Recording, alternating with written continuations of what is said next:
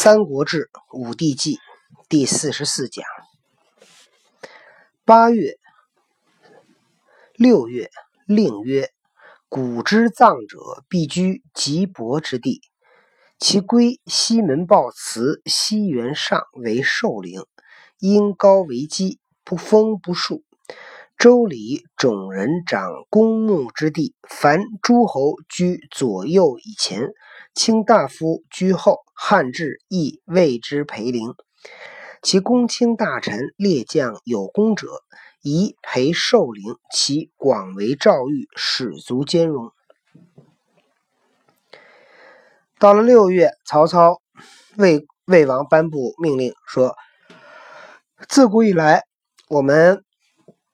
埋葬去世的人都是要选那个比较贫瘠的土地，对吧？为什么要选贫瘠土地呢？因为那好的土地咱种田用啊，咱不能把那个都去世的人了都埋在那个好的地，那咱们在哪种地呀？其归西门豹祠西园上为寿陵，因高为基，不封不树。现在我们把西门豹祠西边的这个上面这个地作为咱们的陵寝。因为这个地势呢也很高，所以我们在上面呢不去呃加高土，也不种树。周礼种人掌公墓之地，依据周礼，掌管国家墓地的啊，这个人是种人，种人来掌管。凡诸侯居左右以前，诸侯呢就埋在王的前边。卿大夫居后，卿大夫呢埋在王的后边。汉制亦谓之陪陵。依依照汉朝的制度，管这个丧葬的制度叫陪陵。其公卿大臣列将有功者，宜陪寿陵。公卿大臣有功的人就陪寿陵。其广为诏谕，使足兼容。要把这个地啊提前都搞好啊，让他能够足够去埋葬这些人。其实它也是一种，它建设公共墓地的好处就是可以管理这个墓地，这样的话能够那个节约出土地来。曹操一直是一个不鼓励厚葬的一个人啊，他就觉得厚葬是一个不太好的风俗习惯，嗯，有点铺张浪费啊。那等于说曹操还是个环保主义者。哎，是。秋七月治兵，遂西征刘备。九月至长安。到了秋天七月，曹操带领军队向西讨伐刘备。九月到达长安。冬十月晚，守将侯音等反，执南阳太守，劫掠利民，保宛。你听不听？到了冬天十月，宛城守将侯音造反，抓了南阳太守，把这个当地的百姓啊、官吏啊。都给劫持了，然后这个守在宛城，宛城就在今天河南省南阳的宛城区。初，曹仁讨关羽，屯樊城，是月，使人为稳为稳。当初曹仁呢讨伐关羽，驻扎在樊城，然后在这个月啊，这个侯音造反这个月，曹操命令曹仁。把宛城围起来，就是要抓侯音了。二十四年春正月，人屠宛，斩殷。到二十四年春天的正月，曹仁又攻破宛城，又屠城啊，杀了侯音。夏侯渊与刘备战于阳平，为被所杀。三月。王自长安出斜谷，军遮要以临汉中，遂至阳平。夏侯渊和刘备在阳平这个激战，被刘备所杀。被刘备谁所杀呢？黄忠。哎，手下大将黄忠斩了夏侯渊。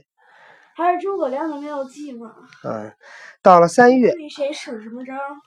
夏侯渊就因为太猛了，所以就败在自己的优点上，是吧？夏夏侯渊特猛，夏侯渊特能打。然后到了三月，魏王呢从长安出斜谷，斜谷就在西安南面有一座山叫终南山。终南山呢有两条谷，其中一条谷叫斜谷。曹操的军队出了斜谷，呃，军队呢就扼守险要，然后去准备攻打汉中。于是军队到了阳平，被阴险据守。那在这个地儿，刘备不刚把夏侯渊给斩了吗？所以曹操到了阳平，估计就是来收阳平的。刘备呢，就是因为阳平关这比较险，就守在这个险处。九州春秋曰：“时王玉环出令曰：‘皆累，官属不知所谓。’”根据《九州春秋》的记载，这是裴松之引的注。这会儿呢，估计这个这个魏王啊带兵出来时间也比较久了，老这个不顺利。魏王想回去，然后呢，到了这个晚上，他这个每每每天晚上军队啊，他这个得得那个执行戒严，对吧？他不能乱走动，因为你万一要奸细呢。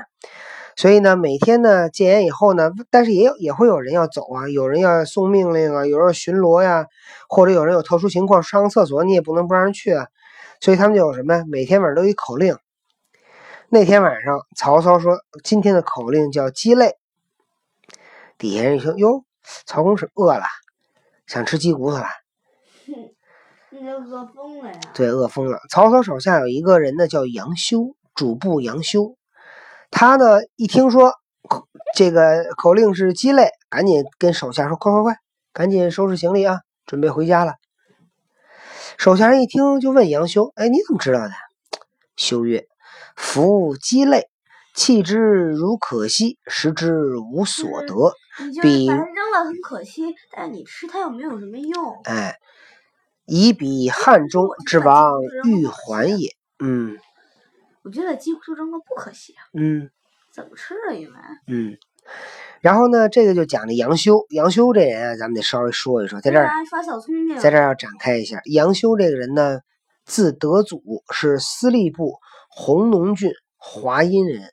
陕西人，他是东汉末年政治家杨彪之子，是我国古代伟大的文学家。杨修特别有才，你知道吗？然后这个曹操，呃，经常这个拿自己跟杨修去对比，就觉得自己啊，在这个文学方面不如杨修，没有杨修有才。杨修有才呢，有好多好多故事都被记下来了。比如说，有这么一个故事，说当年啊。杨修做魏武帝曹操的主簿啊，然后呢，那会儿正在修什么相府，修大门。这门刚修好，曹操呢来看看工程进度，就来了。一看这大门，曹操左看看右看看，没说话。对，门上写了个“活”字，然后大家都不知道什么意思。然后杨修过来说：“哎呀。”就是这个门，这这这字谜嘛，一个门框嘛，然后里面加一活，不就是宽嘛？丞相嫌你们这个门太宽啊，修窄点儿，然后赶紧把门修窄了。然后曹操呢就说：“哎呀，我这手下人还有猜谜语的技术啊，对不对？你们怎么知道的？”然后他不说杨修告诉我们，然后曹操大笑，带带嗔恨之，就是在心里却埋下仇了。嗯，不是不是门太宽，是门太阔。阔就是大的意思，门您造大了，你给这门拆了，重重修一个啊！这就是曾经发生在杨修跟曹操之间的一个小故事，叫阔字谜。还有一个呢，有人送给魏武帝啊一杯酪，就奶酪。魏武帝呢，曹操呢吃了一点儿，吃完了以后，提起笔在这盒上写了一个“和”字，哪个“和”呢？就是集合的“合”。上面一个人，一个横，一个口，人一口，然后就写在这儿了。走了，走了以后，大家一看，哟，这个曹公什么意思？干嘛给盒写一字儿啊？杨修正好在这儿，这一看，杨修也不说话，拿起来就吃，还一边吃还一边说：“哎，曹公让咱们一人吃一口，你们怎么不吃啊？”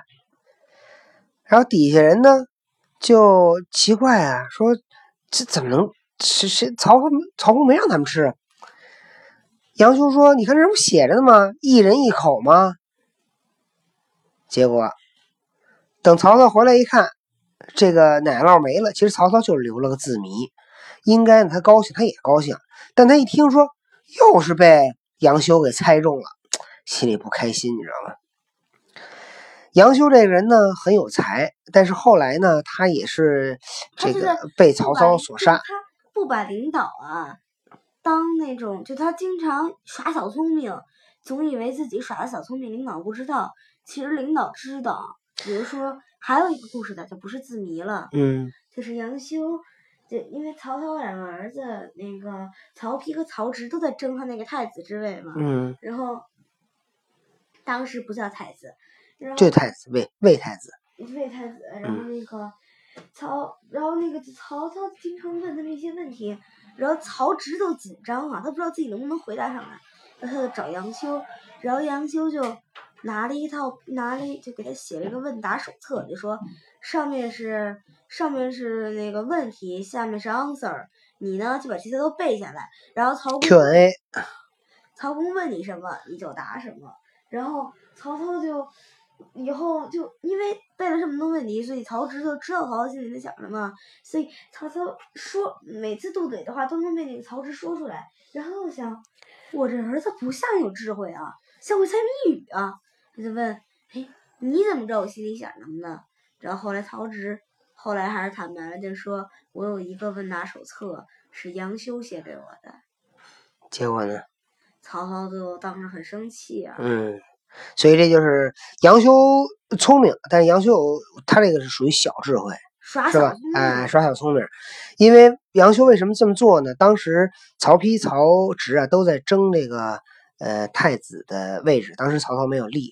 按照年龄呢，就曹植、曹丕还有曹彰，他们仨都是那个都是那个卞夫人的孩子。卞夫人是曹操的正妻，所以正妻的孩子呢是应该继承的。这。这仨孩子里边呢，按年龄呢，应该是封那个曹丕啊。呃，曹操这三个人都喜欢。这个曹彰老二呢，黄须儿这个人呢是能武不能文，他又不喜欢从政，所以基本曹彰呢就被排除了，就剩曹丕跟曹植。那么曹植呢，文学色彩，文学方面特别强，他写诗写赋写特别好。然后呢，很潇洒，口出文章啊。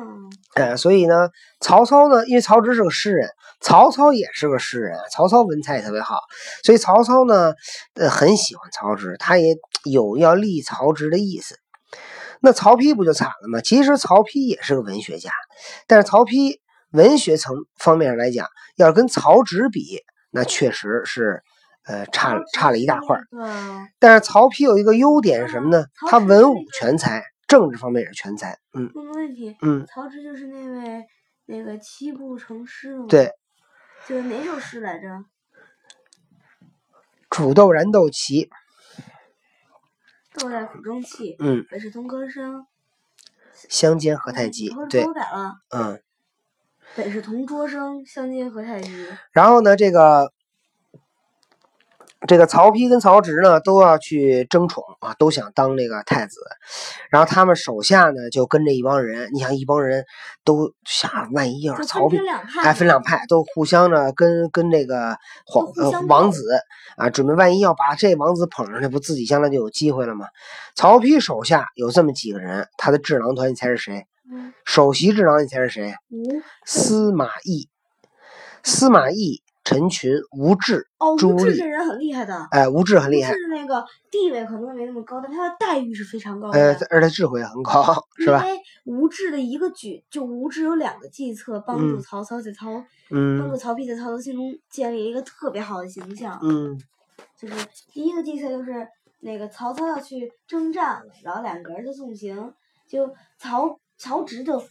就夸赞曹操，口吐莲花，做首诗，做个赋，就那个，然后当时所有人都鼓掌啊，曹丕就傻在那儿了，他他做不出这样的诗，然后他就给那个吴质使眼色，然后吴质就告诉他，你呀什么也不用做，你哭啊，你抓着曹操的手哭就可以了，然后就那个叫着爹呀爸呀，那个然后什么的就可以了。然后到了曹曹丕以后，那个所有人都以为曹丕要说什么，然后曹丕什么也没说，扑通跪下来，然后摇着曹操的手，爹呀，爸呀，爸呀，爸呀什么的。然后当时所有人都感动了，就都觉得曹丕这才是真实，觉得曹植特别虚假。嗯，他们都认为曹植有才，但是呢，人曹丕呢心更诚。当然，他们殊不知曹丕此举是得到了高人的指点，对吧？对呀、无知无知无，曹丕就问怎么办？我做不出这事来，我急的不行，我要上厕所。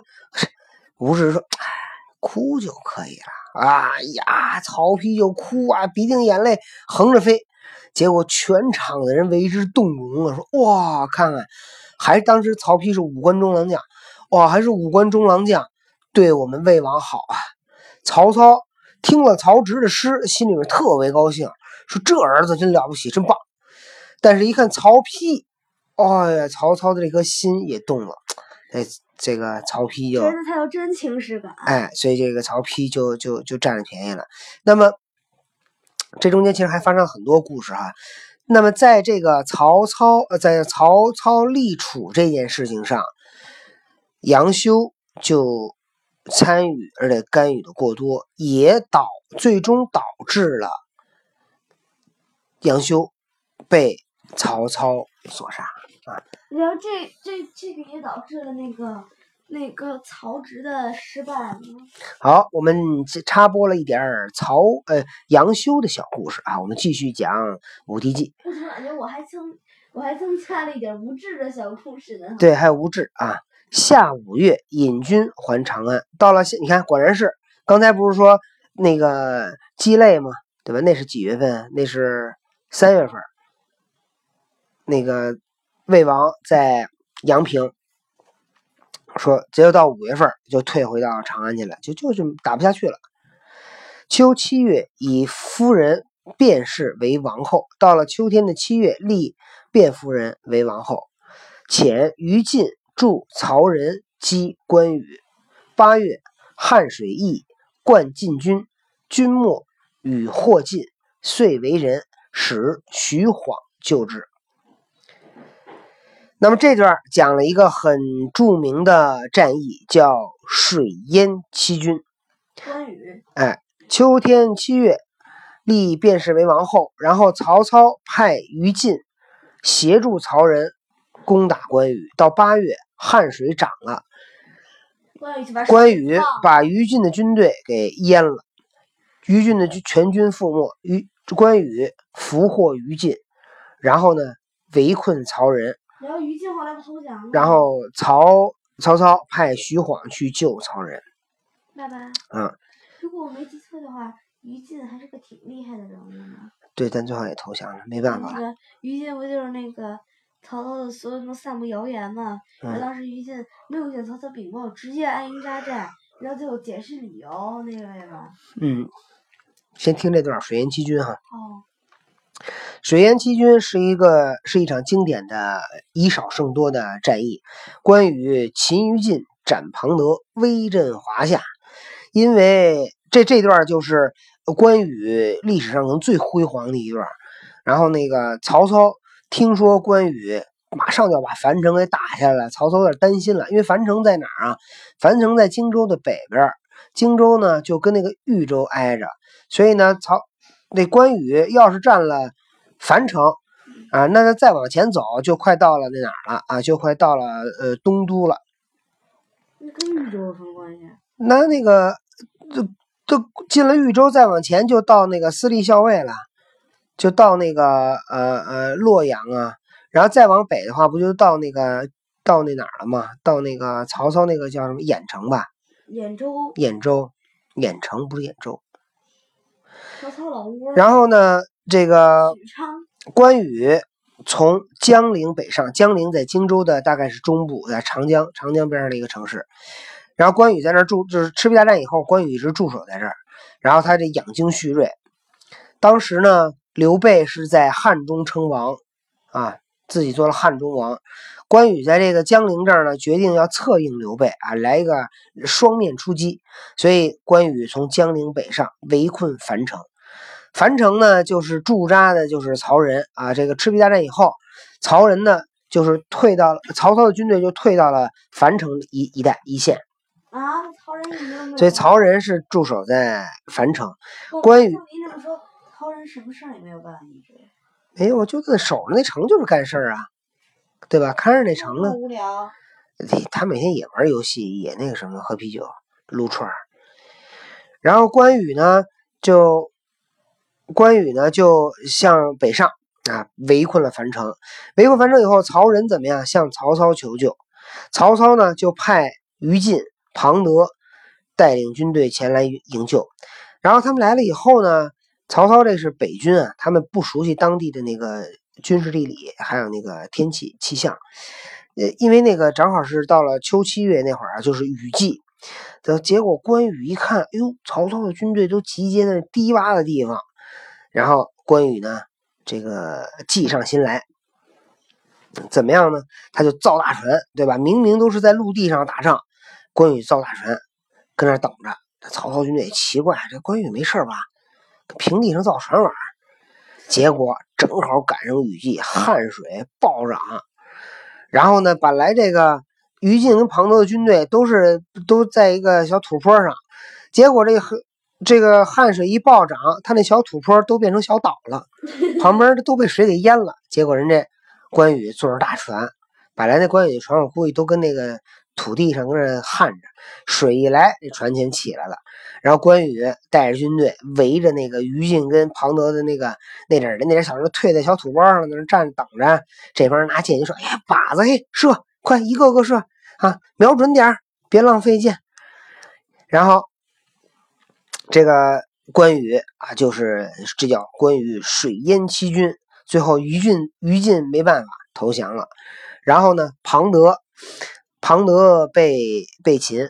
但是庞德呢是拒不投降，最后被关羽所杀。然后在这段里边还有一个故事是那个庞德跟跟那个跟那个关羽大战，呃，大战一百回合。后来庞德还射了关羽一箭，射关羽胳膊上了。最后引哎又引出一个经典的故事，叫刮骨疗毒啊，这就是这就是这个关云长水淹七军的故事啊。好，今天的故事我们讲了两个比较大的故事，一个是讲了有关杨修的好多小故事，然后呢还讲了关于水淹七军。今天的故事讲到这里，同学们再见。